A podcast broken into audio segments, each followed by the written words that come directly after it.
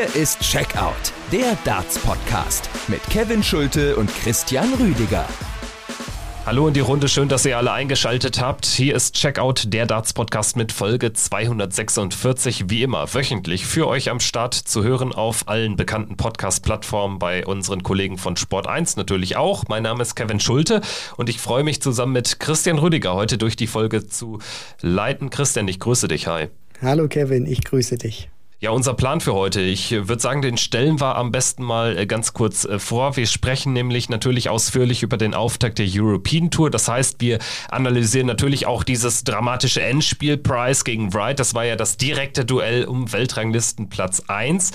Diesen Angriff von Peter Wright hat Gavin Price dort abwehren können. Dann haben wir auch ein Interview vorbereitet in der heutigen Folge mit David Schlichting, der die European Tour in diesem Jahr eröffnet hat.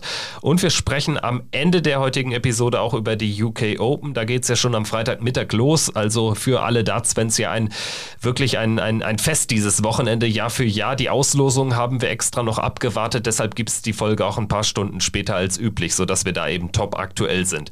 Christian, ich würde sagen, sagen, das ist eine pickepacke volle Ausgabe und lass uns keine Zeit mehr verlieren. European Tour soll unser erstes Thema sein. Und bevor wir da so ein bisschen Session für Session durchgehen und dann natürlich auch noch mit äh, David Schlichting sprechen, ähm, wie hat dir denn der Auftakt so insgesamt gefallen? War jetzt erstmals auch ähm, einer breiteren Öffentlichkeit zugänglich in diesem Jahr? Ja, genau. Du sprichst es eben an, dass die TV-Rechte oder die rechte Situation eben ausgeweitet wurde und somit natürlich nicht nur PDC TV sozusagen für den äh, normalen Darts-Konsumenten zur Verfügung stand, sondern jetzt auch im Streaming-Dienst oder man kann ja mittlerweile sagen, weil für mich ist Streaming gehört das mittlerweile genauso zum TV wie öffentlich-rechtlich oder private Sender mit The Zone, dass man jetzt eben auch ins TV geht, noch mal eine ganz andere Präsenz bekommt, aber auch so von diesen ganzen Rahmenbedingungen her, nicht nur weil jetzt eben eine TV-Präsenz mit dabei ist, sondern auch wie das Ganze wieder gestaltet war. Ich meine, die European Tour fast wie in alten Zeiten war sie wieder zurück mit der 2G Plus Regel, 2000 Zuschauer maximal pro Session dabei und äh, wenn die dann natürlich auch alle am Sitzplatz äh, dort gesessen haben, im Hintergrund so pickepacke volles Darts-Publikum in Deutschland, also das war auch schon ungewohnt zu sehen auf deutschem Boden, dass da wieder zumindest so wie es äh, durch den TV-Bildschirm wahrnehmbar war, fast wieder Normalzustand geherrscht hat. Ja, und du sprichst natürlich die Übertragung von den Kollegen von The Zone an. Sport 1 wird ja auch dann das ein oder andere Turnier übertragen, vier an der Zahl. Das heißt, die European Tour dann bald sogar auch im linearen Fernsehen. Das ist natürlich insgesamt ein großer Schritt und auch ein Schritt, der sicherlich jetzt zu einem guten Zeitpunkt kommt, denn jetzt nach zwei Jahren Pandemie und quasi zwei Jahren, ähm, ja, in denen Darts äh, technisch äh, doch Ebbe äh, war hier in deutschen Hallen, ähm, da muss man vielleicht den ein oder anderen auch so, so ein bisschen äh, wieder anzünden, oder? Oder glaubst du, es ist so, so ja ganz einfach jetzt die Hallen dann auch wirklich richtig äh, voll zu bekommen, äh, wenn es dann wieder dann auch noch normaler geht und wenn vielleicht auch noch mehr Leute in die Hallen kommen. Was, was erwartest du da so vom äh, Verlauf des Jahres? Gerade im Sommer haben wir ja auch noch das ein oder andere Event, beziehungsweise im Frühjahr das ein oder andere Event auf deutschem Boden. Ja, ich erhoffe mir gerade natürlich auch für Darts Deutschland, dass äh, die Hallen wieder pickepacke voll gefüllt werden können. Und ich denke auch, dass äh, meine Hoffnung da auch sehr gut äh, in die Tat umgesetzt werden kann, weil nach diesen zwei Jahren, gerade auch in Deutschland, war das eine sehr harte Zeit, wo eben oftmals wenig ging, gerade auch was, was Darts-Veranstaltungen anbetroffen hat, mit ja eigentlich im Prinzip gar keinen Zuschauern mehr. Und deswegen konntest du das immer nur über den TV TV-Bildschirm konsumieren, die Stars dort sehen. Und jetzt hast du sie auch endlich wieder zum Anfassen. Also man konnte das jetzt auch in Riesa sehr gut sehen. Die Top-Stars, egal wie sie heißen, Price, Wright, Van Gerven, Wade, da scheut sich keiner. Die klatschen alle mit den Fans ab. Das ist natürlich ein super Gefühl. Und gerade auch, wenn du so eine lange Durststrecke hinter dir hast und es gibt eben auch diese Darts-Fans, die eben versuchen, gerade, auch, gerade bei der European Tour sehr viele Events live vor Ort mitzunehmen. Und wenn die dann endlich wieder in die Hallen können und sagen, okay, jetzt ist es erlaubt, jetzt können wir da wieder hin, dann werden die natürlich auch ihren Weg dorthin suchen. Deswegen äh, habe ich da natürlich auch die sehr große Hoffnung, dass diese Durchstrecke auch sehr viel nach Darts gelächzt hat und dass die Leute deswegen auch umso mehr wieder in die Hallen kommen. Ich glaube, da macht es eben einen bedeutenden Unterschied, ob du äh, dich dann so ein bisschen anheizen kannst über die ein oder andere TV- oder Streaming-Übertragung bei äh, diesen ersten Turnieren und dadurch dann auch noch mehr Lust bekommst, weil sonst ist natürlich die European Tour auch so ein, ja, jetzt keine reine Nerd-Veranstaltung, aber es ist schon etwas äh, für die etwas ähm, größeren Kenner. Und ich glaube, dass ähm, die Übertragung durch äh, Sport 1 von vier Events da auch nochmal einen deutlichen Boost geben kann, weil du äh, vielleicht dann auch einfach mal beim Durchseppen am Freitagabend oder am Samstagnachmittag dann hängen bleibst beim Dartsport und dementsprechend ähm, kann das ja eigentlich nur gut sein für, für alle Seiten. Also insofern, äh, das war der Auftakt jetzt in, in Riesa und wir wollen jetzt einfach mal äh, auch on Detail reingehen in die sportliche Besprechung dieser sechs Sessions, dieser drei Tage. Und das Ganze hat ja sogar letztendlich schon ein, zwei Tage vorher begonnen, denn diverse Qualifier haben stattgefunden und da würde ich äh, ganz gerne vor allen Dingen auf den Host Nation Qualifier zu sprechen kommen, denn es gab ja jetzt ausnahmsweise fünf Startplätze, vier äh, sind schon die Ausnahme und ähm, der fünfte wurde noch frei, weil Ryan Joyce äh, kurzfristig abgesagt hatte. Dementsprechend also fünf äh, zusätzliche Deutsche neben äh, Florian Hempel und Gabriel Clemens in Riesa am Start und da haben sich mit David David Schlichting und Fabian Schmutzler, Nico Springer sogar einige Debütanten durchgesetzt.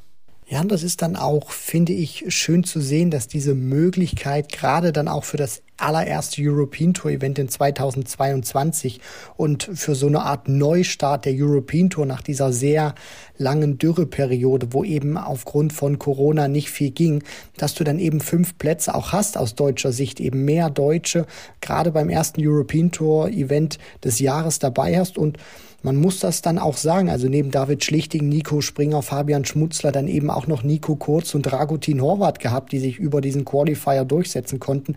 Dann eben drei Leute mit äh, wie schon von dir angesprochen, mit Schlichting, mit Springer, mit Schmutzler zum allerersten Mal dabei. Und äh, mir hat das auch wirklich sehr gut gefallen. Also ich finde, die haben sich alle durchweg durch die Bank gut verkauft. Bei Dragutin Horvath muss man dann natürlich die Abstriche machen, weil dieses 0 zu 6 kann man nicht wirklich schön reden gegen Simon Whitlock. Da waren sicherlich auch wieder so ein bisschen die Nerven im Spiel bei, bei Dragutin. Aber wenn man mal explizit nur über die drei Debütanten aus deutscher Sicht redet, dann muss man sagen, das war von Schlichting Richtigen von Schmutzler war das wirklich ein ordentliches, ein gutes Debüt und Nico Springer, der hat dann natürlich alles getoppt.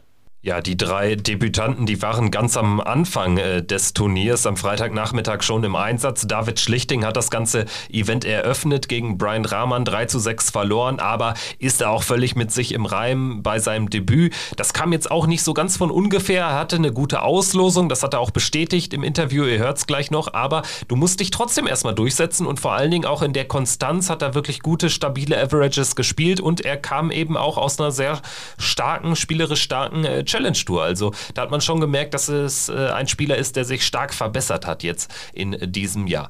Ja, Nico Springer, ansonsten, äh, du sprichst ihn an, er schreibt dann die deutsche Geschichte des Turniers am Ende dann sogar mit seinem Drittrundeneinzug, dazu später mehr. Er hat gegen Jermaine Vatimena wirklich stark gespielt und hat sich auch von einem 170er Checkout nicht beirren lassen. Das war wirklich ein äh, sehr, sehr starkes Bühnendebüt von Nico Springer, der ja auch schon bei uns im Podcast zu Gast war. Richtig und damals, das ist mir auch gerade bei dieser European Tour jetzt nochmal in Riesa beim Auftakt in Erinnerung gerufen worden, was er uns damals auch gesagt hat, dass er eben auch spielt, um nicht irgendeiner von vielen zu sein, sondern er hat eben eben dieses Mindset, der Beste sein zu wollen. Und das gefällt mir auch einfach, wenn da einer wirklich selbstbewusst seine, seine Ziele, seine Ambitionen ähm, formuliert, dann sich jetzt auch für die Bühne quali äh, qualifiziert und dann auch wirklich megamäßig abliefert. Also gerade was er in der Anfangsphase gegen Jermaine Vatimena gespielt hat, das war herausragend, das war wirklich absolute Weltklasse. Also dieser First Nine Average in den ersten drei, vier Legs über 120 Punkte gewesen. Also Nico Springer hat da wirklich auch nicht nur aufblitzen lassen, sondern auch wirklich gezeigt, was er nicht nur für ein Ärmchen hat, was er für ein Talent ist, sondern dass er auch wirklich diese Ziele, diese Ambitionen, die er hat, wenn er genauso dranbleibt, genauso weitermacht, eines Tages tatsächlich in die Tat umsetzen könnte. Ja, und wir reden jetzt bei den Debütanten ja auch ausnahmslos über sehr, sehr junge Spieler. Also Fabian Schmutzler, über den haben wir schon sehr lang und breit gesprochen, gerade natürlich im Zuge seiner WM-Teilnahme, jetzt also auch das European-Debüt äh, direkt äh, folgen lassen und gegen Daryl Gurney natürlich dann ergebnistechnisch alt ausgesehen beim 2 zu 6, aber kann sich da auch nichts vorwerfen lassen. Und vor allen Dingen ist das natürlich auch eine sehr bittere Auslosung. Also Daryl Gurney eigentlich ähm, auch in Vergangenheit immer dann einer gewesen, der erst in in der zweiten Runde ins Turnier einsteigen musste, jetzt aber eben nicht mehr gesetzt. Dementsprechend auch ein Qualifikant und das natürlich ein bitteres Los, wenn du äh, weißt, du kannst auch, ich sag mal, gegen einen anderen Host Nation Qualifier oder vielleicht gegen einen Janusz Wekschö oder Dennis Nilsson spielen, nichts gegen die, aber das ist natürlich dann eine, eine andere Gewinnchance als gegen Daryl Gurney. Nichtsdestotrotz auch er, würde ich sagen, man kann es kurz machen, hat gut gespielt, kann sich dann nichts vorwerfen lassen, wird aber trotzdem natürlich jetzt auch nicht zufrieden sein, weil du bist natürlich nicht zufrieden, wenn du 6-2 verlierst. Nein, das natürlich nicht. Und auch wenn er es immer oder vielleicht auch nicht mehr hören kann oder es vielleicht auch irgendwann zu viel wird. Man darf natürlich nicht vergessen, der Kerl ist erst 16 Jahre jung. Das heißt, er hat im Prinzip die nächsten 30, 40 Jahre Darts noch vor sich. Das ist einfach Dekaden, die der da noch spielen kann. Aber natürlich, wenn du dich dafür qualifizierst, wenn du da oben auf der Bühne stehst, dann willst du natürlich auch gewinnen. Und gerade auch wenn du so ein Talent bist wie Fabian Schmutzler. Aber man muss jetzt auch wirklich sagen, gerade nach der WM sich jetzt für das allererste European Tour Event zu qualifizieren, das ist auch wirklich schon eine Bestätigung dieser Entwicklung. Nicht, dass er irgendwie einmal auftaucht und dann hörst du nie wieder was von ihm, sondern er zeigt auch wirklich schon, dass er auf trotz seines jungen Alters wirklich schon einer ist, der sich durch diese Qualifier auch spielen kann, der auf die Bühne kommt. Und wenn der mehr und mehr Matches, gerade auch unter solchen Rahmenbedingungen absolvieren kann, dann würde es auch nicht mehr lange dauern. Dann holt er sich seinen ersten Sieg auf der European Tour und dann geht das einfach auch äh, so seinen Weg weiter. Da bin ich fest davon überzeugt. Dann sprechen wir noch ganz kurz über die weiteren Highlights äh, dieses Erstrundentages. Ich würde sagen, in der Nachmittagssession sticht äh, vor allen Dingen Vincent van der Voort gegen Adam Gavlas heraus. Das war ein sehr gutes Match von beiden. Da hat sich dann die Erfahrung gegen die Jugend durchgesetzt. Van der Voort gewinnt 6-3. Ansonsten fällt auf, Ryan Searle verliert gegen Richie Adhouse. Damit ist überhaupt nicht zu rechnen gewesen und vor allen Dingen bitter aus deutscher Sicht, denn Martin Schindler ist dadurch im Ranking auf Rang 65 gefallen und muss dadurch in der UK Open in den UK Open schon eine Runde früher ran. Richie Edhouse äh, dagegen äh, startet erst in Runde 3 und wurde dann sogar gegen Max Hopp gelost. Darüber sprechen wir aber auch gleich noch. Ansonsten am Abend, ja, da ging es erstmal ähm, ja, gemächlich los, sage ich mal. Aber äh, in der zweiten Begegnung hatten wir mit Mervyn King gegen Janusz Wekschö ähm, keinen kuriosen Ausgang oder so. King gewinnt das souverän 6-3, aber es gab da so ein bisschen Trouble auf der Bühne habe ich jetzt auch nicht so eng gesehen wie da vielleicht Mervyn King, aber ich glaube, er war einfach jetzt auch nicht so gut drauf, oder? Wie, wie hast du die, die äh, Szenerie gesehen? Ja, also man hat da schon gemerkt, dass Mervyn King mit seinem Spiel und sich auch persönlich, wie er sich da so präsentiert hat, nicht zufrieden war und dann auch so ein 3 oder auch dann 6 zu 3 gegen Janis Wekschö. Das ist jetzt auch kein Monsterspiel oder Überspiel. Also da hat er sich natürlich auch eine andere Performance von sich erwartet und dann auch ja, so ein bisschen angedeutet, dass Janis Wekschö eben nicht diesen Weg, diesen vorgeschriebenen Weg zurückgeht, sondern immer wieder, sage ich mal, auf diese Markierungen tritt beim Oki beziehungsweise diesen Wurfbereich. Aber ja, ich habe ihn da nicht so wirklich verstanden, weil Mervyn King ist ja eh auch einer, der traditionell, trotz dass er Rechtshänder ist, ein bisschen weiter links an diesem Oki-Bereich steht. Und meines Erachtens hat der Janis Wekschö ihn da nicht irgendwie irritiert oder irgendwie eingeschränkt. Deswegen, das, die hatten sich danach auch wieder lieb. Deswegen Mervyn King hat dann die Partie gewonnen und dann war der Salat auch gegessen. Aus deutscher Sicht ging das Ganze dann allerdings nicht so gut los an dem Abend. Florian Hempel hat gegen Kim Heibrechts 3 zu 6 verloren, auch äh, verdient, wie ich fand.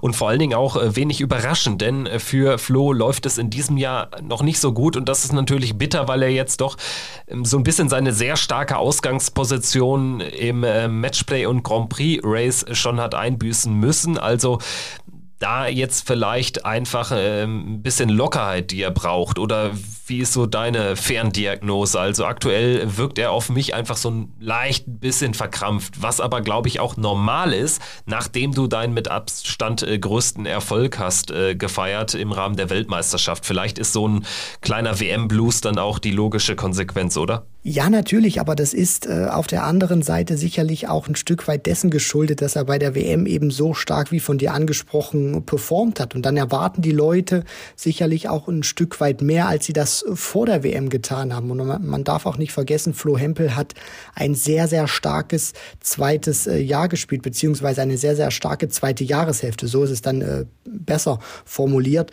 Und äh, jetzt muss man eben auch ein bisschen differenzieren. Ich meine, er hat eine höhere Erwartungshaltung eben auch medial gesetzt, auch von den, von der Art und Weise, was die Leute von ihm erwarten.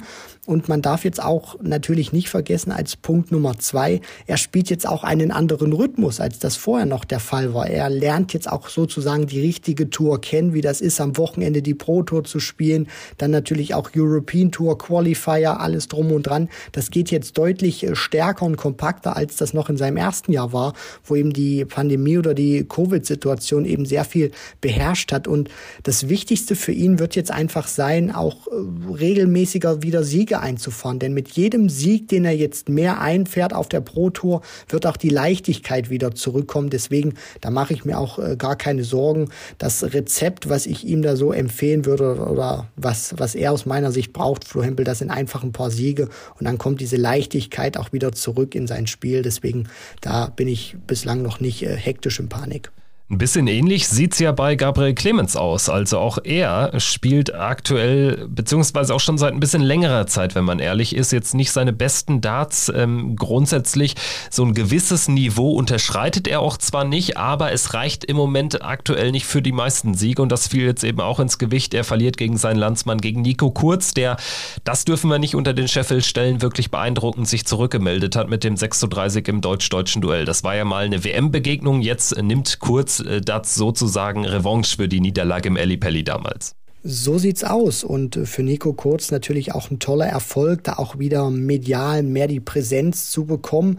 Gerade auch nach dieser starken WM, die er damals äh, gespielt hat, 2020, wo er dann bis in die dritte Runde reingekommen ist, Joe Cullen auch schlagen konnte in Runde zwei damals. Und bei Gabriel Clemens, ja, ist das so, so ähnlich, kann man fast schon sagen, wie zu Flo Hempel. Nur dass es bei Gabriel Clemens schon sich auch im Vorfeld der WM so etwas angedeutet hatte. Die Averages waren nicht mehr ganz so hoch und was ihm einfach fehlt, auch so in den Matches, finde ich aktuell, das ist so ein Stück weit die Konstanz.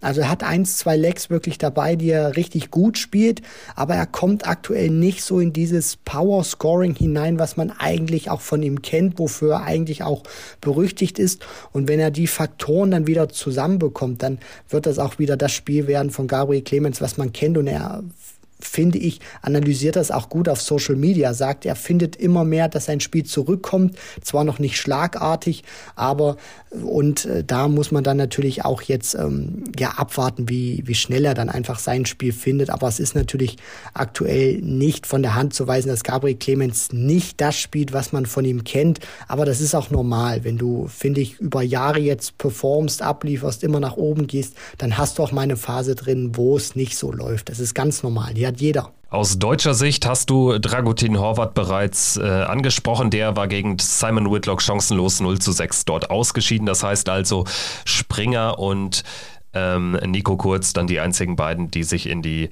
zweite Runde gespielt haben. Ansonsten fällt natürlich auf, äh, Rob Cross gegen Christoph Kitschuk, dieses 1 zu 6, das war schon eine krachende Überraschung.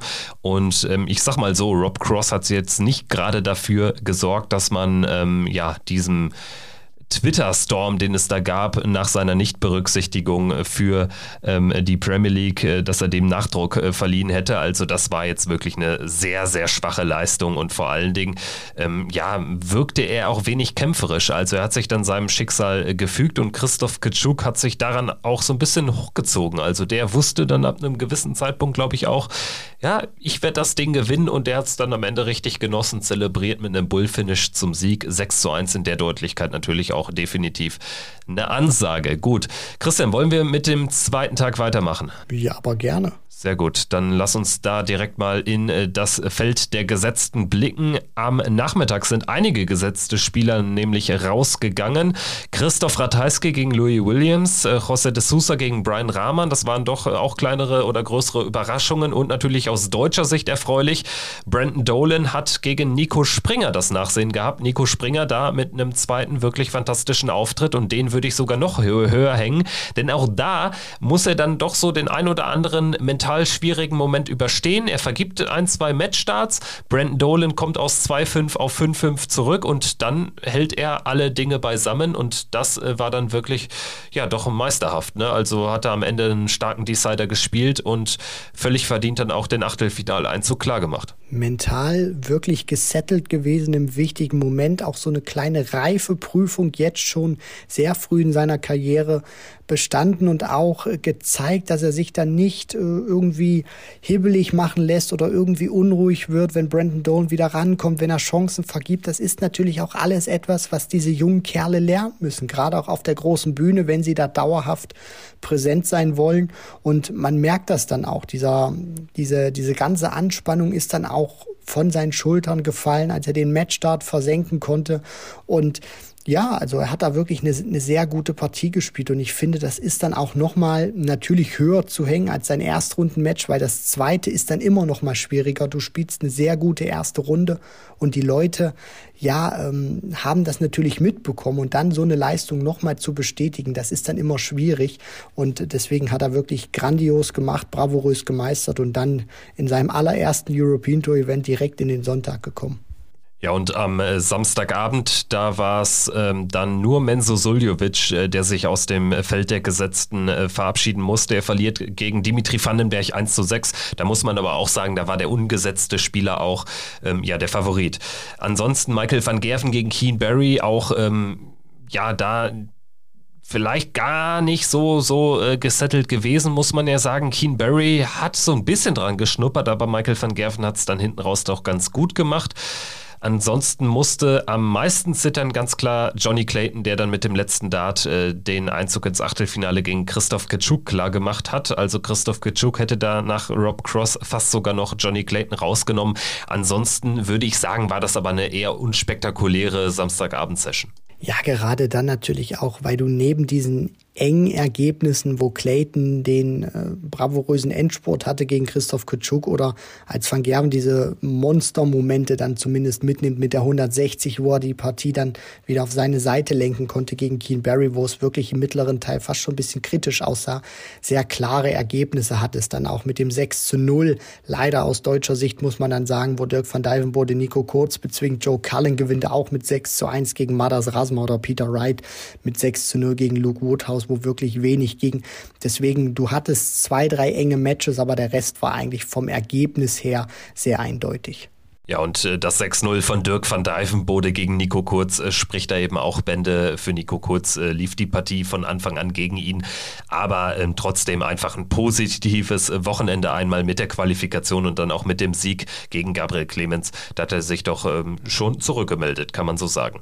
Gehen wir in den finalen Tag rein, in die Achtelfinal-Session am Nachmittag mit dem letzten Deutschen von der Partie, Nico Springer gegen Peter Wright. Da war die Partie auch sehr früh auf Seite von Peter Wright der High Finish um High Finish da rausgenommen hat und damit auch Nico Springer ähm, ja so, ein, so ein bisschen den Wind aus den Segeln nahm. Äh, Nico Springer kam dann nochmal ran, aber letztendlich ähm, hat sich Peter Wright äh, souverän durchgesetzt. Trotzdem auch für Nico Springer, denke ich, nicht unwichtig, dass er da sich nicht abschlachten lässt, dass er da zwei Lecks äh, mitnimmt gegen den Weltmeister. Das wird ihn bestärken. Und was man hier auch sehr gut gesehen hat, also dieses Match, das sollte er sich noch ein, zweimal angucken, mindestens Nico Springer, weil das war oder das ist wirklich eine Partie, aus der er sehr viel lernen kann. Denn Peter Wright hat mit einer Brutalität zugeschlagen, die dir einfach nochmal gerade als junger Spieler vor Augen wirft, was es auch wirklich heißt, so ein absoluter Weltklasse-Spieler zu sein wie Peter Wright, zweifacher Weltmeister.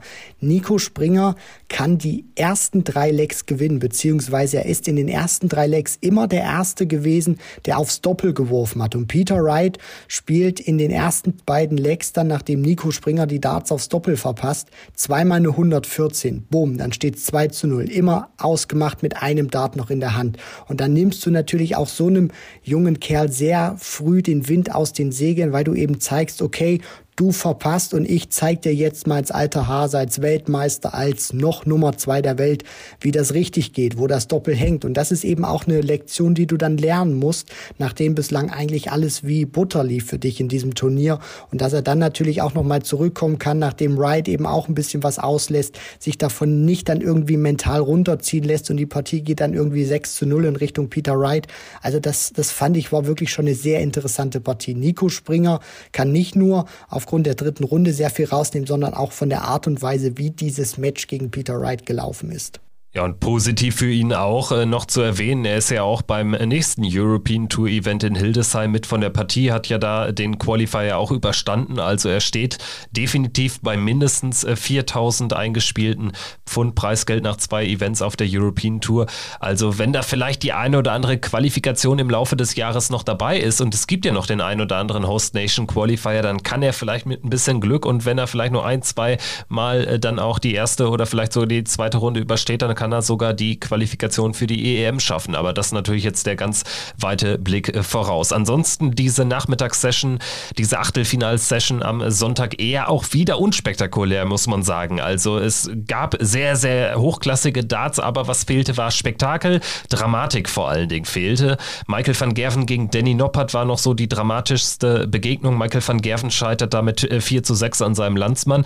Und ähm, ja, ich weiß auch gar nicht mehr, was man da noch analysieren soll. Ich habe habe das Gefühl, in, in, in, Bezug auf Michael van Gerven reden wir Woche um Woche das Gleiche und analysieren das Gleiche.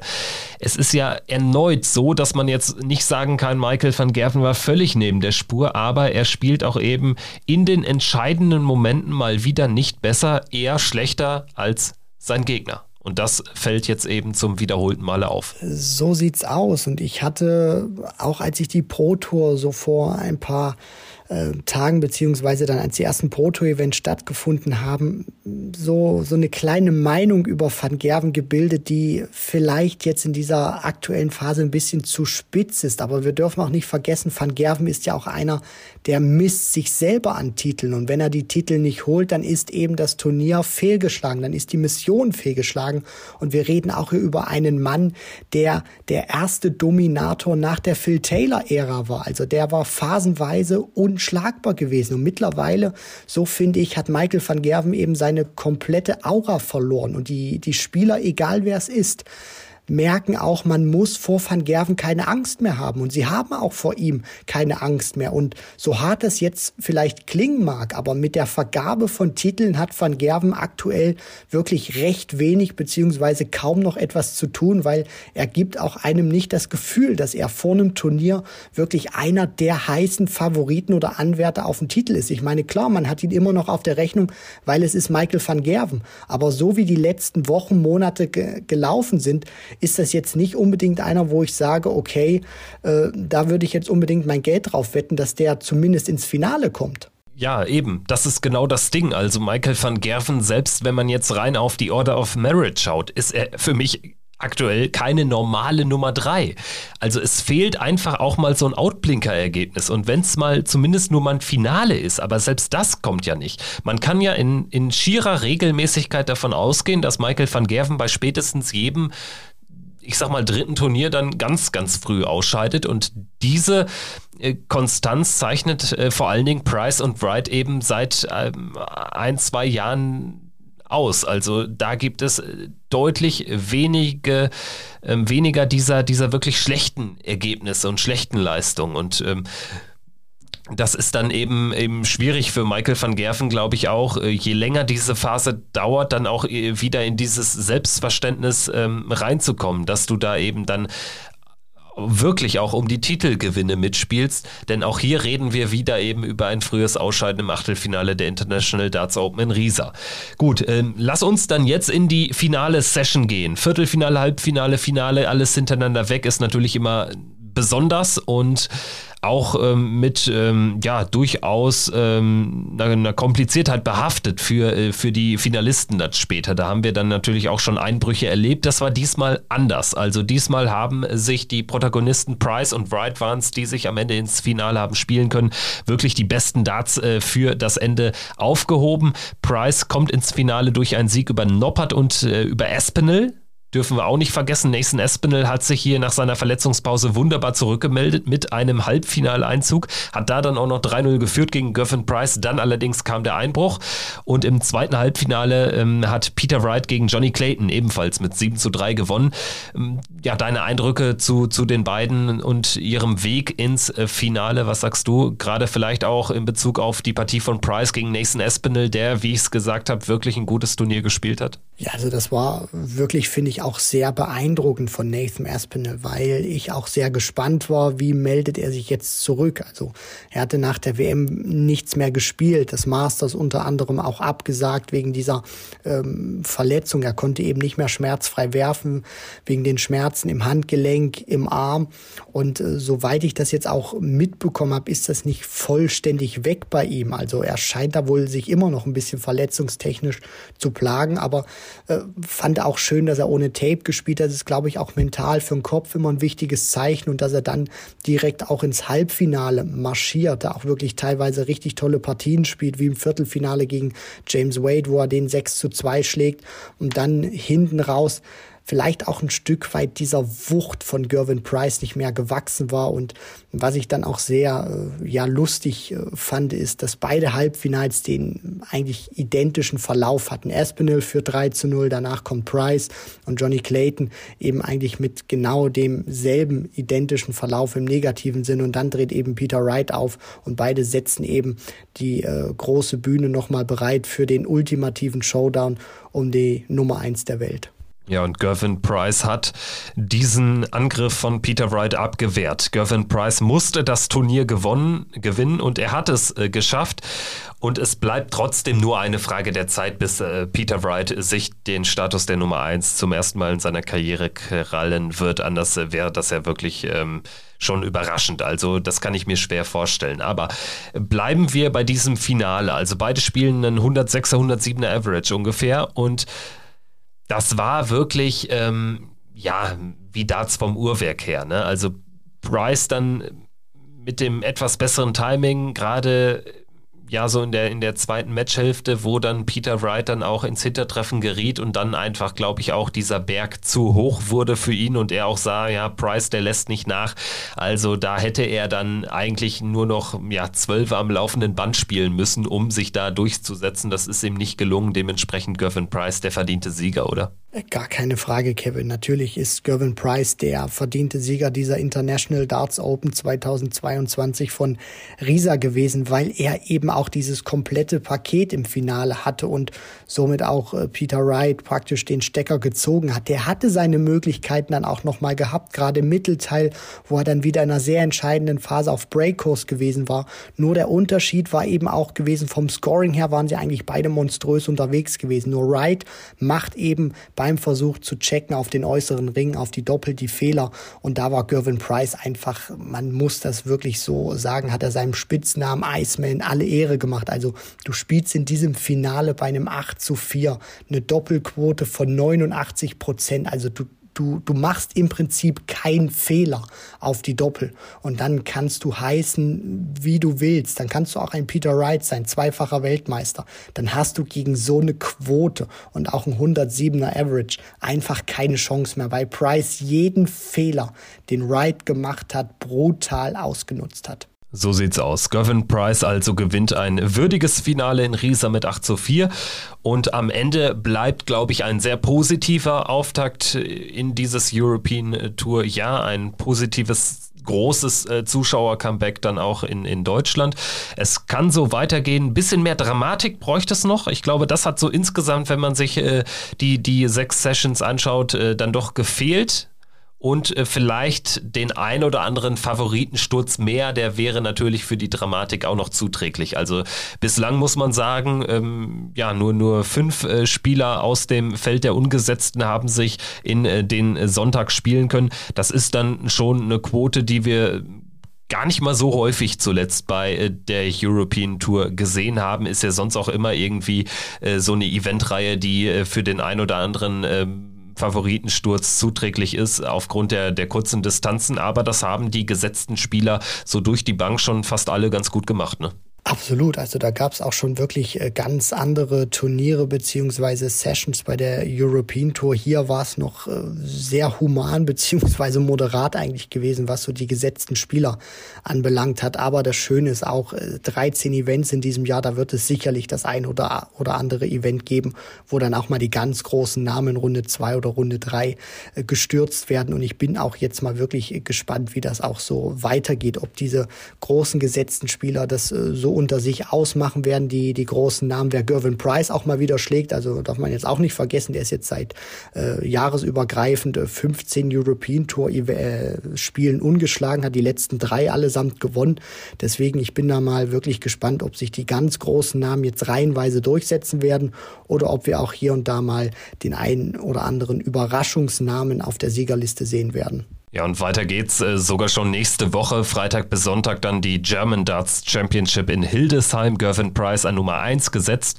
Und aus deutscher Sicht haben wir dann äh, vier Teilnehmer, Gabriel Clemens und Martin Schindler und die Host Nation Qualifier Nico Springer und äh, Lukas Wenig. Der hat sich auch noch für München qualifiziert. Das findet im April statt.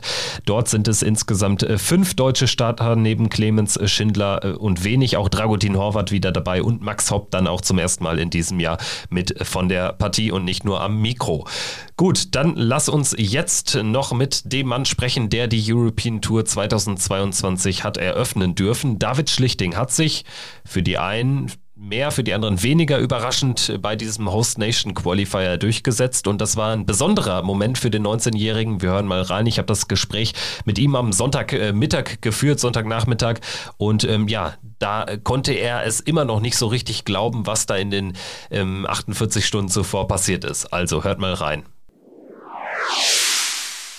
Hallo und schöne Grüße zu dem Mann, der zusammen mit Brian Rahman die European Tour 2022 in Riesa eröffnet hat. 19 Jahre jung, Darts Twitter mit Sicherheit schon länger bekannt. Und äh, wer ihn noch nicht kennt, der lernt ihn jetzt kennen. David Schlichting hier. Hallo, grüße dich. Hi. Hallo, freut mich, dass ich da sein darf. Ja, kurz zur Einordnung an unsere Hörerinnen und Hörer. Äh, wir sprechen mit dir am Sonntagmittag, also ziemlich genau 48 Stunden nach deinem Debüt auf der European Tour in Riesa. Du hast dich am Donnerstagnachmittag qualifiziert. Freitagnachmittag dann also das Spiel live übertragen. Caller war Russ Bray. The Zone hat das Ganze ja jetzt auch zum ersten Mal äh, live mitgenommen. Dementsprechend bist du jetzt natürlich dem einen oder anderen ähm, im Darts-Universum schon bekannt geworden. Hast du das Erlebte denn mittlerweile schon verarbeitet? arbeiten können, so zwei Tage danach? Äh, ja, so zwei Tage danach. Das kommt eigentlich ganz gut hin. Also der Vincent von der PDC Europe hat ja auch meinen Matchstart aufgenommen und so. Ich glaube, da hat man schon gesehen, dass ich das nicht direkt realisieren kann. Aber äh, ja, also ich bin sehr glücklich seitdem, sagen wir mal so. Ja, war, war ein großer Moment für dich, ne? Also dich dazu qualifizieren. Ähm, es sind ja fünf Spieler inklusive dir durchgegangen durch diesen Host Nation Qualifier, durch den ersten für Riesa. Hast du denn so nach der Auslosung schon gedacht, ja, vielleicht ist was möglich oder hast du einfach äh, jedes Spiel für, für, für sich genommen dann Donnerstag? Ähm, ja, so als die Nachricht rauskam, dass äh, drei Host Nation Qualifier an einem Tag sind, habe ich mir schon so gedacht, okay, da hast du eine Chance drei, drei Möglichkeiten an einem Tag und beim ersten gleich äh, sind einige nicht dabei. Ich glaube, Lukas Wenig, Franz Rötsch durften nicht teilnehmen, weil sie den, den Associate Qualifier im Vorjahr gespielt haben und halt nicht zwei, sondern gleich fünf verfügbare Plätze. Ähm, also mir war schon klar, dass ich beim ersten Qualifier eine größere Chance habe als sonst. Aber ähm, ich habe mir die Auslosung tatsächlich auch bewusst nicht ganz angeschaut, äh, weil ich einfach Spiel für Spiel schauen wollte. Ähm, gebe aber zu, dass ich, nachdem ich das zweite Spiel gewonnen habe, dann geguckt habe, wer am Nachbarboard spielt und sowas. Ähm, ich habe jetzt keinen Lospech gehabt. Trotzdem hast du dich aber dann ja auch verdient durchgesetzt. Ich, ne? ich habe hab an dem Tag, wenn ich es richtig sehe, ich habe vier Spiele hintereinander mit dem Average über 80 gespielt. Ich habe konstant mein vernünftiges Spiel abrufen können und dann letztendlich mir das auch verdient, finde ich. Ja, absolut. Äh, wie war denn dein Gefühl dann nach diesem Match da? Du hast ja schon, ähm, bist schon darauf zu sprechen gekommen, dass das Ganze ja auch gefilmt worden ist und der eine oder andere wird es bei Instagram dann in diesem kleinen Clip von der PDC Europe gesehen haben, aber beschreib noch mal so ein bisschen äh, das, was da dann in den Minuten danach, in den Sekunden danach passiert ist. Äh, ja, also mir ist einfach absolut ein Stein vom Herzen gefallen. Ich, also mir sind auch Tränen in die Augen gekommen. Also die, bei, bei diesen PDC-Qualifiern ist auch immer so eine relativ ja, familiäre Atmosphäre, würde ich sagen. Also mir haben sehr viele gratuliert. Auch Leute, mit denen ich mich jetzt nicht besonders viel unterhalte oder so, die ich nicht besonders gut kenne, aber die mir halt gesagt haben, hier Glückwunsch. Das äh, wissen, glaube ich, auch viele, dass ich hart dafür gearbeitet habe. Ich bin ja auch seit, seit Jahren da regelmäßiger Gast bei diesen Qualifiern. Und äh, ich bin dann schnell rausgegangen, einen rauchen. Ich musste direkt das nächste Spiel schreiben am nächsten Qualifier. Ich glaube, äh, ich war auch das, das letzte oder vorletzte Spiel beim ersten Qualifier und musste dann direkt äh, an Bord ziehen. Ähm, ich, ich weiß gar nicht mehr genau. Ich, auf jeden Fall ein Spiel von Nico Kurz schreiben, was auch ganz gut war. Danach musste ich dann gegen ihn spielen und habe 5-3 verloren, aber habe auch, glaube ich, tatsächlich einen höheren Average gespielt als bei allen Spielen im ersten Qualifier. Also hat das ganz offensichtlich auch einen positiven Effekt gehabt. Äh, ja, der, der Donnerstag war ja dann insgesamt noch, noch sehr lang, ne? Also dadurch, dass, dass insgesamt drei Qualifier stattfanden. Ja, also man hat ja auch die, die Distanz auf First to Five runtergesetzt. Das wäre auch anders nicht möglich gewesen. Also ich glaube, äh, ich war um 20 Uhr im Hotel und da lief das noch. Und ich glaube, ich war um, morgens um 9 Uhr in der Halle. Und äh, ja, bei First to Eleven wäre das ja bis in die Nacht gegangen. Das äh, Best of 11. War das äh, denn für, für, für dich vielleicht auch gar nicht mal so schlecht, dass es danach dann auch, ähm, ich sag mal, direkt weiterging, dass du ähm, jetzt vielleicht auch gar nicht so hypernervös werden konntest bis zu deinem Match gegen Brian Rahman? Denn du hast ja auch, ich glaube, das habe ich auch über den PDC Europe-Kanal gefunden, hast du auch gesagt, im Prinzip so krass nervös bin ich jetzt nicht vor deinem Match gegen Rahman dann auf der Bühne. Ich war, ich war beim Finale, ich war beim Finale vom Qualifier am Donnerstag deutlich nervöser als am Freitag beim Spiel. Äh, das, das war auf jeden Fall gut, dass das direkt am nächsten Tag war. Ich, gut, ich, ich habe vielleicht nicht so perfekt geschlafen, weil dann doch irgendwie ein bisschen aufgeregt, aber halt äh, am Freitag selber dann einfach die ganze Zeit nur Spaß gehabt. Im, als da als ich, ich war als allererster in der Halle, äh, Mervyn King Style, und dann, dann strömen da Leute rein wie Daryl Gurney, Damon Hatter, Ryan Searle, werfen sich mit einem ein. Das da hat man nicht mehr nervös zu sein, das, das hat einfach nur Spaß zu machen. Darauf wäre ich eh zu sprechen gekommen, also wie denn so der Ablauf hinter der Bühne war. Ähm, ich kann mir vorstellen, du musst ja dann auch jemandem noch mitteilen, hier, das ist meine Walk-on-Musik etc. pp. Ähm, Gab es da noch irgendwelche ähm, Vorbereitungen, die äh, da auf dich zukamen, dann zwischen Donnerstagabend, sag ich mal, und Freitagnachmittag? Äh, ja, so ein, äh, also ich wurde am Donnerstag, nachdem ich mich qualifiziert habe, wurden, wurde ich schon einige Sachen gefragt, wie zum Beispiel, ob ich einen Gast für, für den nächsten Tag habe und eben was mein Walk-on-Song sein soll. Äh, das habe ich dann auch alles beantwortet und äh, wurde dann am Freitagmorgen nochmal zur Bestätigung gefragt. Es gab solche Vorbereitungen wie, wie gesagt, ich war als erster in der Halle, ich habe dann noch ganz gut mitbekommen, wie sich da die, die, die PDC-Offiziellen Scott Gibling, Andy Scott, auch Russ Bray äh, da da an die Vorbereitungen gemacht haben und solche Sachen entschieden haben, wie wer zu, zuerst einläuft. Das war bei mir zum Beispiel Brian Raman. Ich weiß nicht warum. Das ist ja eigentlich, also er hat ja eine Tourcard und ich glaube, er hat auch etwas Geld eingespielt bei den Class Championships. Also sollte er eigentlich noch auf Merit gelistet sein. Ich glaube, ich hätte eigentlich zuerst einlaufen sollen, aber ich glaube, das war einfach ein Flüchtigkeitsfehler oder so. Ist auch egal letztendlich, ne? Aber ich denke, ähm, das war dann schon, schon ein besonderer Moment für dich, so diese 45 äh, Sekunden Walk-On. Du bist ja dann zu dem, ähm, das ist der Song aus, aus Drive, richtig? Aus dem Ryan Gosling-Film, ja. ne? Ja, das ist halt einfach so ein Meme. Ja, ja. ist äh. tatsächlich auch einfach deswegen ähm, ausgewählt, beziehungsweise ich habe ich hab neulich mal äh, ein, ein, Freund von mir, mit dem ich mich, mit dem ich gerne Filme schaue, äh, halt gefragt, ob ich nicht Nightcall als äh, Einlaufmusik nehmen soll, sollte ich mich mal für eine Bühne qualifizieren. Und äh, dann hat er natürlich gesagt, ja, das wäre doch mega geil. Und jetzt ist halt neulich ein äh, Freund von ihm gestorben, der ihm den Film Drive gezeigt hatte damals, wenn ich das richtig entsinne. Und dann habe ich halt gesagt, ja, okay, dann nehme ich das auf jeden Fall als Walk-on-Song, das ist jetzt zu passend besondere Geschichte auf jeden Fall, die dahinter steckt. Ähm, dann während des Spiels, ähm, wie hast du dich denn da gefühlt? Also am Ende ähm, habe ich auch dein Statement gelesen. Im Prinzip, äh, ja, alles okay, kann man sagen. Ne? Ich denke auch, der, der klar favorisierte Mann hat das Spiel dann für sich äh, relativ souverän entschieden, aber es war jetzt nicht so, dass du dich hast abschlachten lassen. Also ich denke, da ähm, gab es schon ganz andere Performances auf der European Tour Bühne. Ne? Ja, nee, also 6-3 war, ich habe ich hab mir so vorher gesagt, wenn ich, wenn ich 6-2 verliere, wäre ich unzufrieden. Wenn ich 6-3, 6-4, 6-5 verliere, wäre ich nicht unzufrieden, aber jetzt auch nicht allein wegen des Ergebnisses glücklich. Wenn ich gewinne, wäre es natürlich mega krass gewesen, aber damit konnte ich jetzt nicht rechnen. Ähm, also mit dem Ergebnis an sich bin ich jetzt, ich, ich ärgere mich nicht drüber. Ich freue mich jetzt auch nicht wahnsinnig darüber, dass ich drei Lecks gewonnen habe, aber äh, ich, ich fand, meine Leistung war jetzt nicht war jetzt nicht, wofür ich mich schämen muss. War voll in Ordnung. Ich habe das erste Leg der European Tour 2022 gewonnen. Ich habe mega viel Spaß gehabt. Ich weiß nicht, nach dem ersten Leg, ich habe mir das, ich habe das Spiel natürlich auch nochmal angeschaut, einmal mit deutschen Kommentatoren, einmal mit englischen Kommentatoren. Äh, Max hat das auch acknowledged, dass ich, Max Hopp hat das auch acknowledged, dass ich äh, ein bisschen entertained habe nach dem ersten Leg. Das habe ich natürlich, das habe ich natürlich absichtlich gemacht äh, das, ich bin an das Spiel rangegangen mit der Einstellung, Spaß zu haben und das habe ich gehabt. Das kann dir auf jeden Fall keiner mehr nehmen. Also war ein besonderes äh, Debüt dann natürlich auch das erste Leg der European Tour, wie du es ansprichst, in diesem Jahr gewonnen zu haben. Also das ist für die Geschichtsbücher. Meine Hände waren sehr kalt. Deine Hände waren sehr kalt? Meine Hände waren sehr kalt jetzt. Ich weiß nicht warum. Das ist mir das allererste Mal, dass ich irgendeine Art Bühnenspiel gespielt habe. Das war beim DDV Nürnberg 2017. Da habe ich das Jugendfinale gespielt und da hatte ich auch unglaublich kalte Hände. Ich weiß nicht, vielleicht hängt das irgendwie mit Bühnenspielen zusammen. Aber vielleicht habe ich auch einfach nicht genug gegessen. auch möglich, auch möglich. Wir müssen mal schauen, ob sich daraus so ein Gesetz der Serie entwickelt. Wenn es beim nächsten Bühnenmatch immer noch so sein sollte, dann steckt vielleicht irgendwas äh, tiefgründigeres dahinter. Aber äh, vielleicht, wenn wir jetzt mal so ein bisschen wegkommen. Jetzt einfach immer mehr. So, so. Vielleicht, wenn wir jetzt mal so ein bisschen von, von Risa wegkommen ähm, und äh, einfach nochmal ein bisschen weiter in die Vergangenheit zurückblicken. Ähm, wann und warum hast du denn mit dem Dartspielen überhaupt angefangen? Ich habe gesagt, du bist 19 Jahre jung, also bist noch nicht so lange äh, im Geschäft sozusagen, hast noch ein paar Jahre vor dir dir. Aber äh, wie lange ähm, wirfst du schon aufs Board?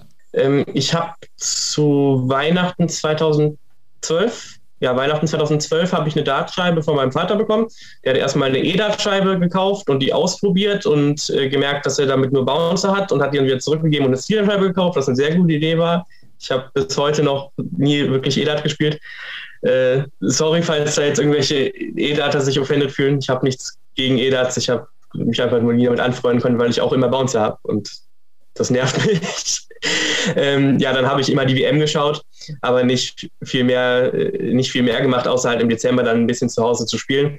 Und äh, bei der WM 2017 habe ich dann ähm, halt mal gesagt, boah, ich würde doch eigentlich ganz gerne mal gegen irgendwen anders außer meinen Vater Dart spielen.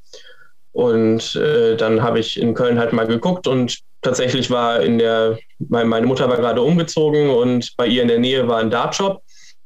Und dann, die haben ein Jugendtraining angeboten, mittwochs. Und ähm, da bin ich dann hingegangen, einfach mal.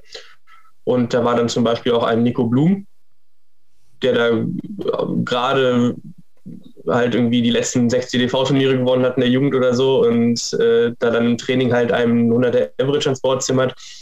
Und ich habe halt so meinen 30er-Schnitt gespielt. Und äh, das war aber alles sehr motivierend eigentlich. Und dann gab es jeden Freitag ein Turnier in Köln und da habe ich dann erstmal jahrelang immer mitgespielt. Und seitdem bin ich halt irgendwie in der Szene mehr oder weniger drin. Seit ich 16 bin, spiele ich halt alles, was ich eigentlich bei der PC spielen kann, außer jetzt während Corona was weggefallen ist und weil ich Depressionen hatte und so. Aber äh, seit 2017 spiele ich richtig kompetitiv Dart. Jetzt äh, hat man ja auch äh, auf der Development Tour, das ja, war am letzten Wochenende, genau. Da hat man ja auch schon gemerkt, dass du da durchaus gut mithalten kannst. Und ähm, wir haben das ja auch angesprochen, ähm, da scheint es ja jetzt schon einen starken Leistungssprung gegeben zu haben im äh, Verlauf der letzten Monate. Oder, oder gibt es für dich so diesen Moment, wo du, wo es so ein bisschen Klick gemacht hast? Äh, ja, also auf jeden Fall, äh, es gibt, ich sag mal, zwei Arten von Leistungskurven, die bei mir sehr hochgegangen sind. Zum einen meine Fähigkeit, irgendwie mein, ich sag mal, ansatzweise A-Game bei PC-Spielen zu zeigen. Also Schnitte über 80 in PC-Spielen zu spielen. Und äh, zum anderen, das, also mein mein Trainingsspiel in den letzten Monaten ist jetzt nicht spektakulär viel besser geworden als beispielsweise vor zwei Jahren, als ich äh, noch richtig drin war. Aber äh, ich bin viel, viel ruhiger geworden. Ich bin auch einfach viel erwachsener geworden. Also äh, ich bin halt kein Kind mehr jetzt und äh, bin nicht mehr so unglaublich aufgeregt. Ähm, ärgere mich, mich nicht dauernd, wenn ich mal eine schlechte Aufnahme habe und komme nicht, komm nicht so in diese komme nicht so in diese Phasen rein, wo ich einfach äh, irgendwie anfange zu zittern oder so. Das habe ich nicht mehr. Und äh, dementsprechend ist es natürlich auch viel einfacher. Ich, ich, ich, ich gehe ans Board ran, habe ein Spiel und, und weiß, ich werde mehr oder weniger ruhig bleiben, dann spielt es sich einfach einfacher. Also hat sich letztendlich mental was bei dir äh, geändert und deshalb ähm, bekommst du dann eben die Trainingsleistung auf die Bühne beziehungsweise auf die, auf die kompetitiven Matches. Ich, ich bin ja auch erst seit äh, jetzt seit der WM wieder richtig im Training drin. Also ich bin zur Q-School mehr oder weniger ohne Training gefahren.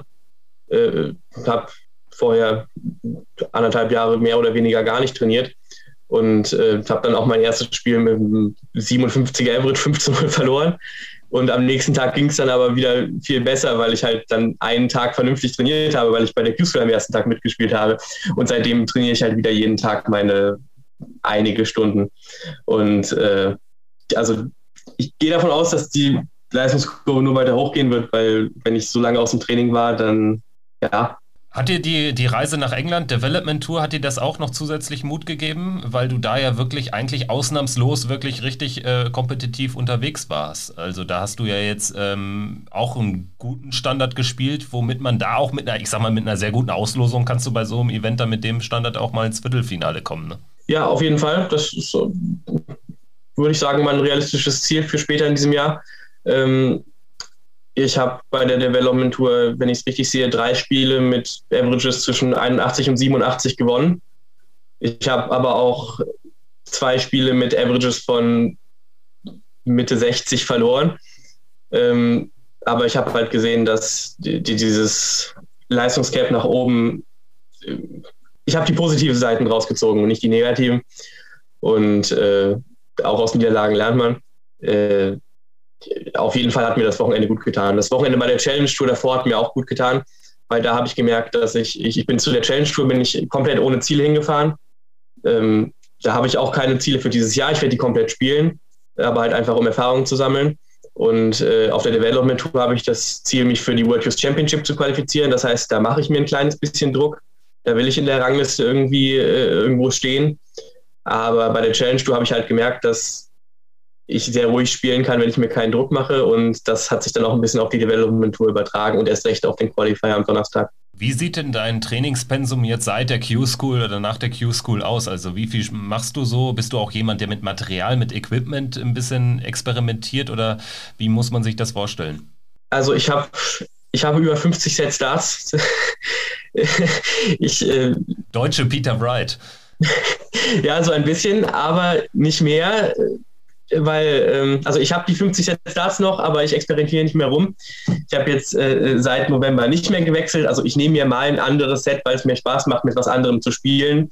Ich, ich bin auch jemand, der Spaß daran hat, irgendwie, keine Ahnung, Michael van Gerven Dart zu nehmen und Michael van Gervens Wurfstil zu imitieren äh, und dann mal ein paar Lecks zu spielen. Aber ähm, mein richtiges Training, meine, meine also ich trainiere überwiegend Best of 11 501 Matches, weil ich glaube, das äh, spiegelt einfach die Realität im Darts am besten wieder. Ähm, spiele ich auch nur mit dem Setup, das ich mir im November gesagt habe, da spiele ich jetzt das Jahr durch. Äh, und das werde ich dieses Jahr auch durchspielen, da werde ich nichts dran wechseln. Ähm, also ich, ich spiele West Newton Darts, die leider nicht mehr äh, in Produktion sind. Ich habe davon allerdings zwei Sets so Barrels gehen ja eigentlich auch nicht kaputt, obwohl dieser Grip sich ein kleines bisschen abnutzt. Wenn, wenn, vielleicht, vielleicht guckt das ja irgendjemand, der gebrauchte Red Dragon West Newton Darts hat, dann slidet mal in meine DMs. Vielleicht brauche ich noch ein Set. Ja, genau. Also vielleicht gibt es da den einen oder anderen. Ähm, Max Hopp hat es in der Übertragung ja auch angesprochen, dass du den, den Barrel von, von Wes Newton spielst. Ähm, ich entnehme jetzt aber deinen Ausführungen, dass du jetzt keine besondere Affinität zu Wes Newton hast oder so, weil du ja eh äh, so viel experim experimentiert hast und äh, das tust. Oder gibt es da irgendwie eine besondere Beziehung? Hast du einen Be Lieblingsspieler? Äh, mein Lieblingsspieler ist Dave Chisnell.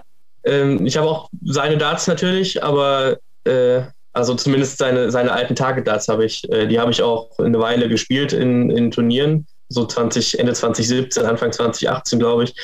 Aber ähm, auch, also auch, weil die mir ganz gut gelegen haben, aber äh, ich habe keine besondere Beziehung zu Wes Newton. Ich habe ihn bei der Challenge Tour getroffen und er hat gemerkt, dass ich seine Darts spiele, aber äh, das hat nichts mit besonderer Affinität zu tun, sondern einfach, weil mir die Darts am besten liegen.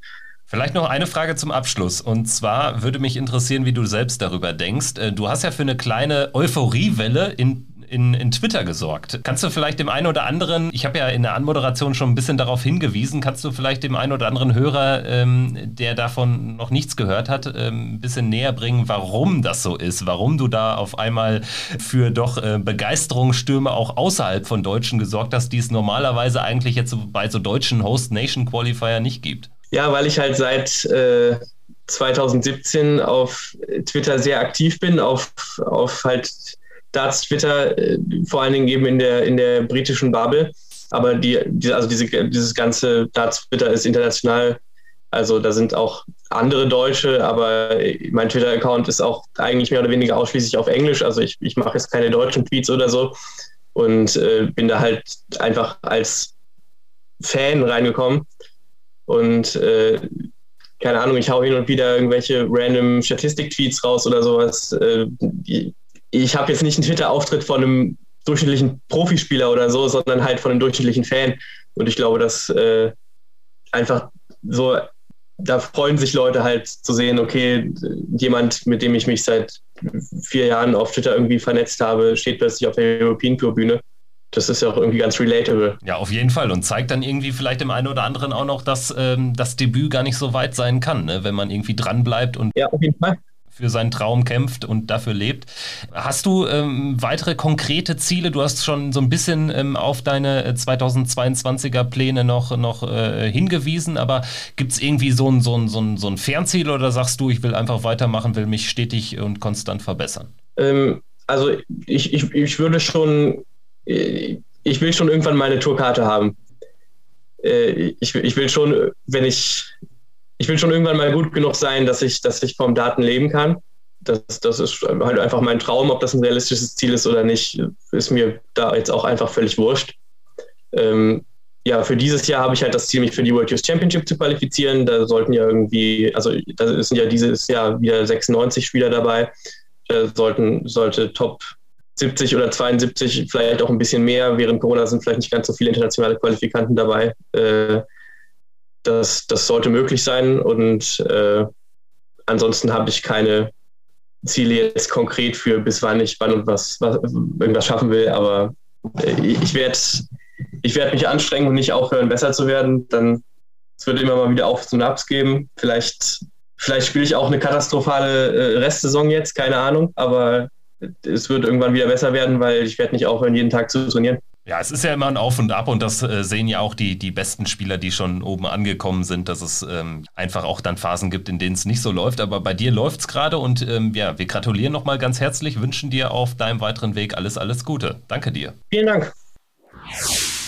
Soweit also das Gespräch mit David Schlichting hatten wir vorher aufgezeichnet. Danke nochmal an dieser Stelle auch für, für deine Zeit, David. Äh, gerne wieder und wir werden seinen Weg natürlich weiter beobachten. Wir hatten ja jetzt auch schon ähm, in der Vorwoche, als wir über die Development Tour gesprochen haben, auch seine Leistung durchaus gewürdigt. Also da ist ein weiterer Spieler so im Dunstkreis ähm, der, der Springers, der Schmutzlers, der Nico Kurzes etc. pp., der wirklich auch was kann und der auch ähm, ja, den, den Willen hat, die intrinsische Motivation, da auch in den nächsten Jahren noch äh, das eine oder andere draufzulegen. Und ich sag mal so, so viele gibt es gar nicht, die so klar sagen, ja, ich will auch die Tourkarte.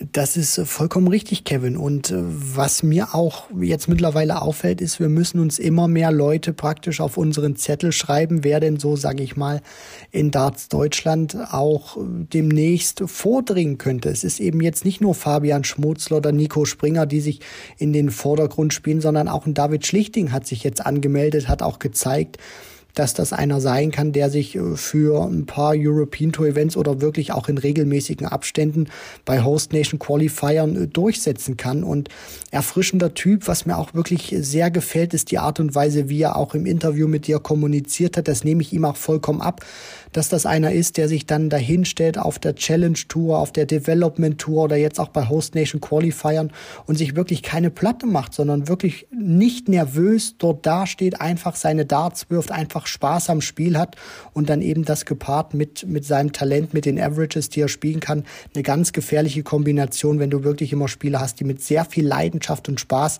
dort äh, dabei sind und eben dann nicht verkrampfen, sondern auch wirklich komplett genießen können. Ja, und davon haben wir auch den einen oder anderen Spieler, der bei den UK Open äh, an den Start gehen darf, der auch keine Tourkarte hatte, aber es gab ja auch dort die Chance, sich eben über die Development Tour, über die Challenge Tour zu qualifizieren und geschafft haben das ähm, äh, Fabian Schmutzler, Nico Springer und Lukas Wenig.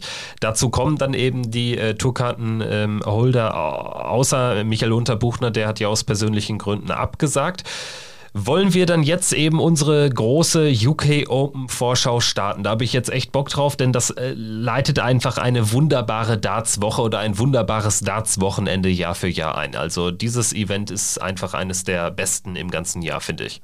Ja, es bockt auch so unfassbar viel, weil du eben diese Schnelllebigkeit hast. Es wird dann sehr vielen Boards gespielt. Du spielst im Prinzip ein Teilnehmerfeld, was über 150 äh, Spieler beinhaltet, spielst du eben in drei Tagen durch. Du hast sehr viele Boards eben vor TV-Kameras. Dann spielst du eben unter Ambiente, wie es teilweise bei der Q-School, bei der Development Tour oder Challenge Tour herrscht, wo dann eben auch Spieler mit bisschen weniger Druck oder Nerven spielen können, wo dann eben auch neuen Data fallen, wie im vergangenen Jahr von Sebastian Bialecki. Also deswegen die UK Open, gerade auch, weil es eben diese, diese, diese Open Open Setzliste praktisch äh, gibt, dass eben jede Runde neu ausgelost wird, keine Setzliste wirklich ähm, existiert. Das finde ich extrem cremig. Ja, die Top 32, die haben bis zum Freitagabend äh, Zeit. Dann geht's äh, für sie rein ins Turnier. Darunter eben auch Gabriel Clemens und aus äh, deutschsprachiger Sicht natürlich auch Menzo Suljovic, der so gerade noch in den Top 32 steht auf Rang 28 aktuell die werden dann eben in der vierten Runde einsteigen. Das ist die Runde der letzten 64. Wir starten allerdings mit der Runde der letzten 160. Genauer gesagt muss man sagen, es sind insgesamt 158 Teilnehmer dabei, denn Michael Unterbuchner hat, äh, wie gesagt, eben abgesagt und ansonsten ist auch Boris Kolzow nicht dabei. Der hat allerdings erst zurückgezogen, als äh, schon die Auslosung passiert ist. Das heißt, äh, Brian Rahman, der steht direkt in der dritten Runde, denn das wäre der Zweitrundengegner von Boris Kolzow. Kolzow gewesen, also Brian Rahman direkt in der äh, Runde 3 qualifiziert. Boris Kolzow hat abgesagt, er ist aus Russland und da ist es aktuell natürlich aus Gründen, die ihr alle kennen wird, werdet äh, schwierig nach Großbritannien zu reisen. Also ich denke, da muss man kein großer Prophet sein, weshalb Boris Kolzow nicht dabei sein kann. Gut, gut, dann sprechen wir jetzt aber zunächst mal über die Auslosung der ersten Runde. Da steigen mit Lukas Wenig, Nico Springer, Fabian Schmutzler und Ricardo Pietreczko gleich vier Deutsche ins Turnier ein. Und aus deutschsprachiger Sicht ist es, ja, ich sag mal so, durchaus für den einen oder anderen eine schwierige, eine, eine herausfordernde Auslosung. Nico Springer bekommt es mit Danny Lorby zu tun, Fabian Schmutzler mit Kai van Looying, Ricardo Pietreczko spielt gegen Scott Taylor und Lukas Wenig gegen Adam Warner. Adam Warner von diesem Quartett, der Gegner sicherlich der mit Abstand unbekannteste Name. Es fällt aber zunächst auf, es sind alles Rileys Qualifier, die Gegner der Deutschen. Ja, aber auch da natürlich mixt sich die Qualität etwas durch. Wenn man das so ein bisschen trennen äh, wollen würde, dann sind natürlich Loing und Lorby die bekanntesten Namen, vielleicht auch von der Qualität her die stärksten. Scott Taylor, auch einer, den man kennt, auch einer, der auf der European Tour natürlich schon das ein oder andere Mal zu Gast war. Deswegen das sind gerade für Fabian Schmutzler und Nico Springer keine einfachen Lose mit Danny Lorby, vielleicht sogar eines der schwierigsten Erstrunden äh, Begegnungen, die du hättest bekommen können. Wir wissen alle, was der, was der spielen kann. Kai van Long, vielleicht so eine, so eine kleine Wundertüte. Man weiß auch, was der imstande ist zu leisten, aber es kann auch mal ganz schnell in eine ganz andere Richtung gehen. Deswegen, gerade für äh, Lukas Wenig, denke ich, ist es äh, ein gutes Los, aber sollte man natürlich auch nicht unterschätzen. Deswegen, äh, es sind so gemischte Gefühle bei mir gerade so ein wenig aufgrund dieser Erstrundenauslosung. Ja, aus österreichischer Sicht, äh, da sieht es ähnlich aus. Also Rusty Jake Rodriguez bekommt es mit dem Rileys Qualifier Ryan Harrington zu tun und Roby John Rodriguez spielt gegen Bradley Brooks. Und diese Partie Brooks gegen Roby, das ist für mich die, die Top-Partie der ersten Runde. Also das könnte auch locker ein Dritt- oder ein Viertrundenspiel sein bei den beiden Namen, oder? Definitiv. Also zumindest das, was, was Roby jetzt auch gezeigt hat in den vergangenen Monaten, was Bradley Brooks uns immer wieder gezeigt hat. Zwei sehr junge Spieler Bradley Brooks natürlich noch jünger als äh, Roby. Und deswegen, also ich freue mich dann natürlich auch mega auf diese Partie. Das, das kann schnell werden, das kann auch von den Emotionen her gut werden. Sind auch beide, die da wirklich auf der Bühne was zeigen oder am Oki. Also wirklich, man, man muss sagen, fürs Turnier eigentlich ungünstig, dass einer von den beiden sich schon nach Runde 1 verabschieden wird. Ist übrigens die allererste Partie auf der Bühne. Bradley Brooks gegen Roby John Rodriguez auf äh, Stage 2, die man ja auch im Stream äh, sehen kann. Ähm, geht's los mit Kai van Leuen gegen Fabian Schmutzler. Also Fabian Schmutzler im Stream zu sehen. Genauso auch Nico Springer, der in der vierten Partie dort auf der zweiten Bühne gegen Danny Lobby dann ran muss. Gut, gut. Ähm, sprechen wir vielleicht mal über die zweite Runde. Da haben wir natürlich äh, so ein bisschen Hypothetisches, äh, was wir da äh, mit, mit äh, reinnehmen müssen, denn wir wissen natürlich nicht, wer sich in der ersten Runde alles durchsetzt. Aber die Partie von Martin Schindler, die ähm, braucht auf die erste Runde nicht zu warten, denn das ist eine Partie zwischen zwei Spielern, die beide sich äh, im ähm, Feld äh, zwischen Platz 65 und 96 tummeln, die also beide ein Freilos hatten in der ersten Runde. Louis Williams, der Erstrundengegner von, der Zweitrundengegner von Gabriel Clemens bei der WM, ist der Gegner von Martin Schindler. Und auch da hätte es natürlich deutlich einfacher äh, werden können. Ich glaube, das ist auch eine Partie, ja, da bist du als Martin Schindler aktuell auch nicht wirklich Favorit oder zumindest ähm, ist das jemand, ähm, der dir richtig gefährlich werden kann.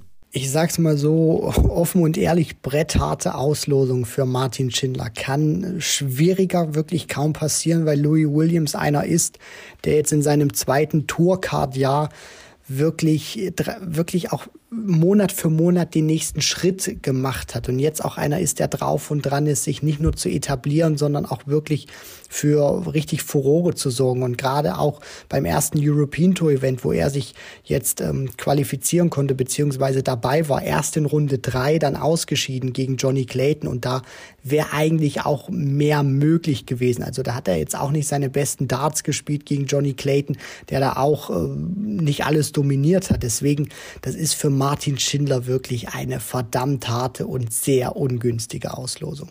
Ansonsten spielen wir vielleicht so ein bisschen das Was wäre wenn Spiel. Also Lukas Wenig, der bekommt es ja mit Adam Warner zu tun in Runde 1 äh, im Falle eines Sieges. Und ich denke, das ist möglich gegen Adam Warner. Dann würde es gegen Matt Good oder Keelan Kay gehen. Also das klingt jetzt auch nicht so nach der Creme de la Creme der UK Open. Und ansonsten haben wir natürlich noch Nico Springer, der bekommt es ja mit Danny Lobby zu tun. In Runde 2 könnte dann ähm, Paul Hogan also eine UK Open Legende warten oder Dom Taylor. Und äh, für Fabian Schmutzler würde es im Falle eines Sieges über Kai van Looyen gegen äh, den Dänen Wladimir Andersen oder äh, dessen ähm, end, äh, äh, englischen Gegner Steve Clayson gehen. Also ja, das ist dann so eine okaye Auslosung, würde ich sagen. Ricardo Pietreczko würde im Falle eines Sieges über Scott Taylor auf Zoran Lerchbacher treffen, der ja bekanntlich seit Monaten nicht mehr gespielt hat. Also das, das klingt wiederum ganz gut. Was sagst du so zu dieser Zweitrundenauslosung? Ja, da ist natürlich äh, viel Positives, aber natürlich auch, äh, wenn man es so bezeichnen möchte, Negatives mit dabei. Da muss man jetzt natürlich auch schauen, wie sich das alles entwickelt, wie dann auch so die Tagesform an dem ähm, ja, Freitag sein wird. Deswegen die UK Open ich glaube, man sollte nicht den, den Fehler machen oder so in den ersten Runden wirklich sehr groß irgendwelche Sachen zu tippen. Man muss auch wirklich, ja, äh, sehr vorsichtig sein mit, mit diesen Dingen. Auf jeden Fall die Deutschen, die, sie, sie hätte es auf jeden Fall besser erwischen können, gerade auch in der, in der Breite. Das ist für den einen oder anderen immer wieder ein gutes Los oder eine gute Auslosung. Dann hast du aber auch wieder sehr ungünstige Spieler mit dabei, die du eigentlich in so frühen Runden noch nicht erwischen möchtest. Deswegen die UK Open. Ich, ich weiß ehrlich gesagt nicht so wirklich, Kevin, was ich davon, davon halten soll von der Auslosung, weil es ist Gutes dabei, aber auch Dinge, wo ich sage, hätte das jetzt wirklich so ausgelost werden müssen. Ja, am Ende kommen wir dann zu dem Ergebnis, ist wahrscheinlich sehr ausgewogen. Den, einen oder anderen hat es äh, besser getroffen, den einen oder anderen schlechter. Es bleibt aber natürlich eine extrem unberechenbare Auslosung letztendlich, ein unberechenbares Turnier. Also gerade in diesen frühen Runden, da geht es ja auch nur ähm, über die Pro Tour Distanz Best of 11 Legs, da ist ja alles möglich und dementsprechend werden wir da sicherlich die ein oder andere nominelle Überraschung auch erleben. Äh, sprechen wir über die dritte Runde, da hat äh, Max Hopp äh, seinen Auftakt äh, los äh, bereits bekommen, denn ähm, er weiß schon, gegen wen es geht. Richie Edhouse ist sein Gegner. Das ist auch eine Begegnung, ich sag mal so, auf Augenhöhe. Ansonsten steigt aus deutscher Sicht ja auch Florian Hempel in der dritten Runde ins Turnier ein und bekommt es entweder mit Lukas Wenig oder den Engländern Good, Kay und Warner zu tun. Also einer aus diesem Quartett. Äh, Wenig gegen Hempel wäre natürlich eine tolle Partie in der dritten Runde. Das wäre wirklich der Kracher, zumal es auch feststeht, dass Florian Hempel gegen vielleicht Lukas Wenig, also es ist auf jeden Fall so, dass derjenige, der sich durchsetzt in Runde drei, dann auf Flo Hempel trifft, auf der Mainstage spielen wird. Das bedeutet natürlich auch maximale Aufmerksamkeit im TV, eine sehr gute Präsenz und wenn es da in Runde, Runde ein deutsch-deutsches Duell geben würde, das wäre natürlich extrem cremig. Dann wäre, dann würde ich natürlich auch noch mal ganz kurz mit hinzufügen, dass wenn Fabian Schmutzler, ich weiß, das ist sehr hypothetisch, weil er erstmal äh, Runde 1 und Runde 2 äh, praktisch äh, überstehen müsste, könnte dann in Runde 3 der zweifache Weltmeister Adrian Lewis warten, beziehungsweise der würde dann warten. Der Adrian Lewis trifft dann auch auf der Mainstage auf den Sieger Andersen, Clayson, Leung oder Schmutzler, je nachdem, wer sich dann da durchsetzt und in Runde 3 steht. Also das wäre natürlich aus deutscher Sicht schon famos, wenn es dazu kommen würde. Und noch ein kleines Wörtchen zu Max Hopp gegen Richie Edhouse. Auch das ist wieder so die Kategorie, Kevin, wo ich sage, da hätte Max auch ein besseres Los äh, bekommen können. Natürlich Richie Edhouse, einer, der sehr gefährlich sein kann, auch auf der Pro Tour schon sehr große Namen geschlagen hat. Da muss man auch immer sicherlich abwarten, wie so die, die Tagesform bei ihm ist. Da gibt's Tage, da spielt er herausragend, dann gibt's aber Tage, da geht absolut gar nichts. Aber so nominell vom Namen her ist das auch wieder so ein Name, wo ich sage, eher suboptimal gelaufen. Ja, kann man so sagen. Also Max Hopp gegen Richie Erdhaus, da wird das äh, schon schwer haben, dann auch diese Runde zu überstehen.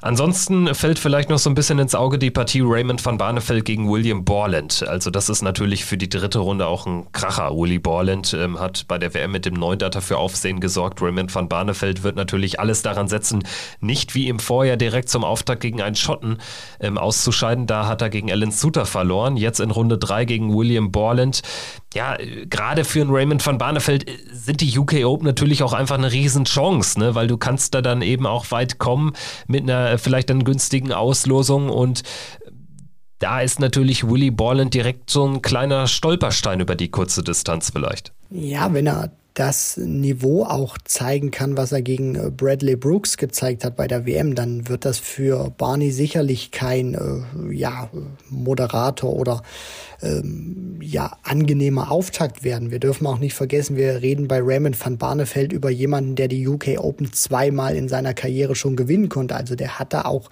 sehr gute Erinnerungen. Das war damals noch ein anderer Austragungsort gewesen, ist auch schon eine Weile her, gerade auch die Anfangsjahre, als er zur PDC äh, gewechselt ist, hat er bei den UK Open für sehr viel Furore gesorgt.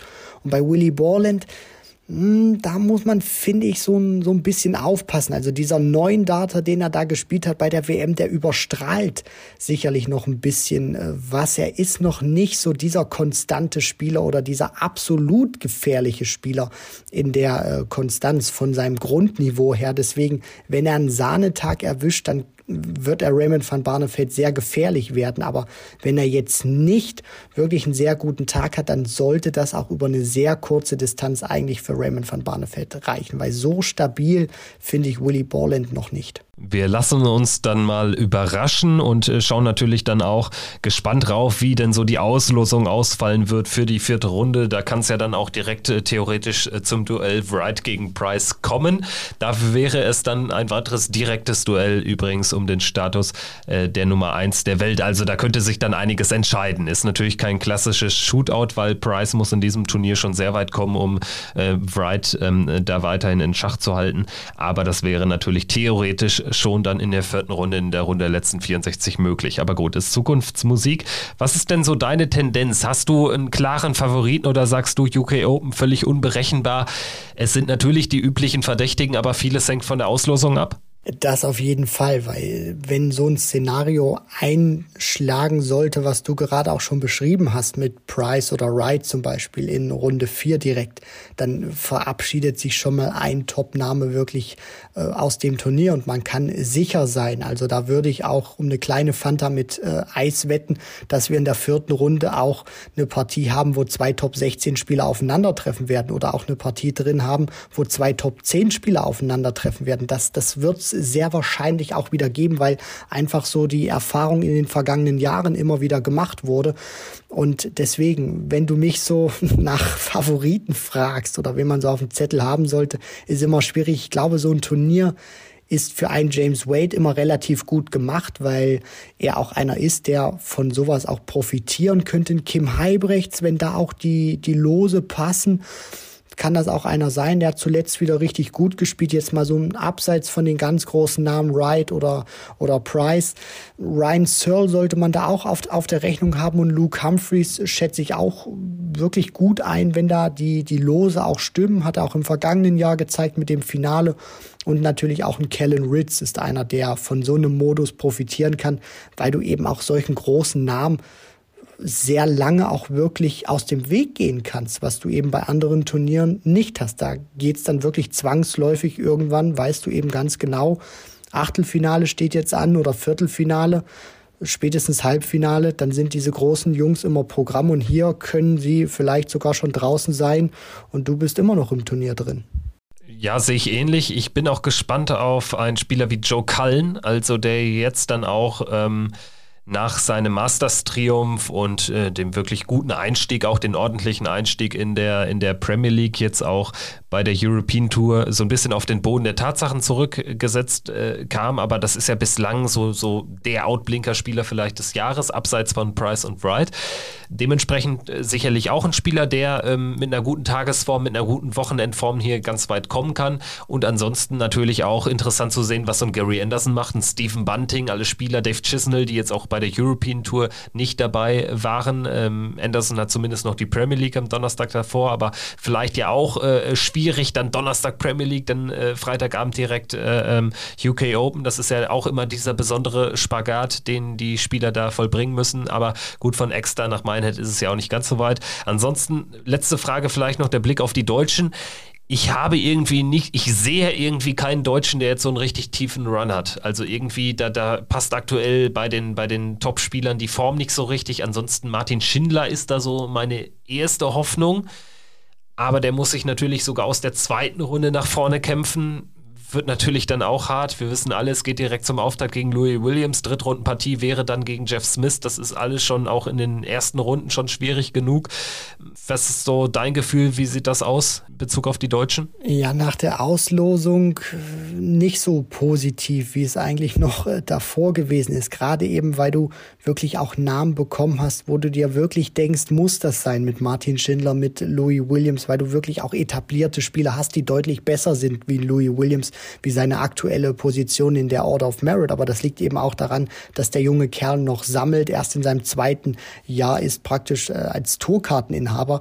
Und gerade dann auch Max Hopp mit, mit Richie Etters, das sind auch immer so Partien, wo die Deutschen in der Vergangenheit nicht so das Spielglück auf ihrer Seite hatten. Deswegen vielleicht sind es sogar Flo Hempel und Gabriel Clemens, die in diesem Jahr vielleicht noch nicht das gezeigt haben, was sie gerne von sich auch erwarten oder gerne zeigen möchten, die aber bei diesem Turnier äh, vielleicht sogar dann diejenigen werden, die für diese positiven Momente sorgen. Also Flo Hempel hat eine sehr gute Chance in Runde 4 einzuziehen und wenn dann auch wirklich die, die Lose passen sollten, wenn es dann nicht ultimativ vielleicht gleich Price gibt oder so, dann kann das auch wirklich äh, vielleicht fünfte, vielleicht sechste Runde auch, auch mal gehen. Halte ich jetzt nicht für utopisch und bei Gabriel Clemens wird es auch viel darauf ankommen, wer sein erster Gegner sein wird. Das wissen wir dann am späten Freitagnachmittag deutscher Zeit.